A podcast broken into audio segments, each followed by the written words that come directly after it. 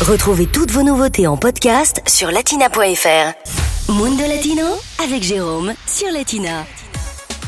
Allez, aujourd'hui dans Mundo Latino, reste à Paris, le temps d'aller se faire une petite toile au reflet Médicis dans le 5e arrondissement. Le lieu accueille en effet jusqu'au 15 octobre la 7e édition du Panorama du cinéma colombien. C'est parti.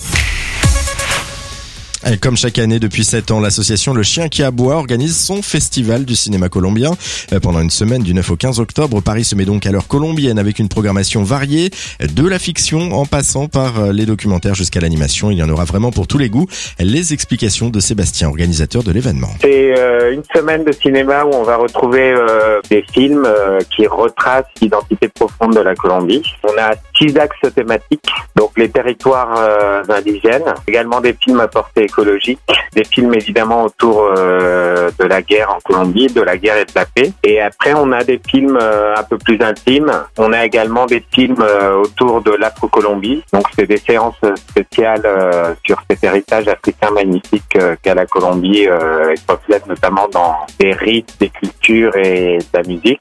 Et on a aussi une section expérimentale et des films autour des imaginaires féminins.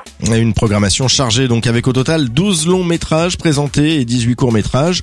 Et puis également une petite surprise, le chien de Russe sera mis à l'honneur cette année. Pour fêter nos 10 ans, on a euh, en clôture du festival le 15 un long métrage et un court métrage dont les personnages principaux, ou en tout cas les personnages prédominants, on va dire, sont des chiens. Euh, on trouve que c'est une figure, notamment en Amérique latine, des chiens de rue, incarne bien notre esprit euh, sans frontières ni barrières. Et pour cette septième édition, on va donc retrouver du cinéma, mais pas que, puisqu'il y aura également des tables rondes, des rencontres avec les réalisateurs, mais également des dégustations.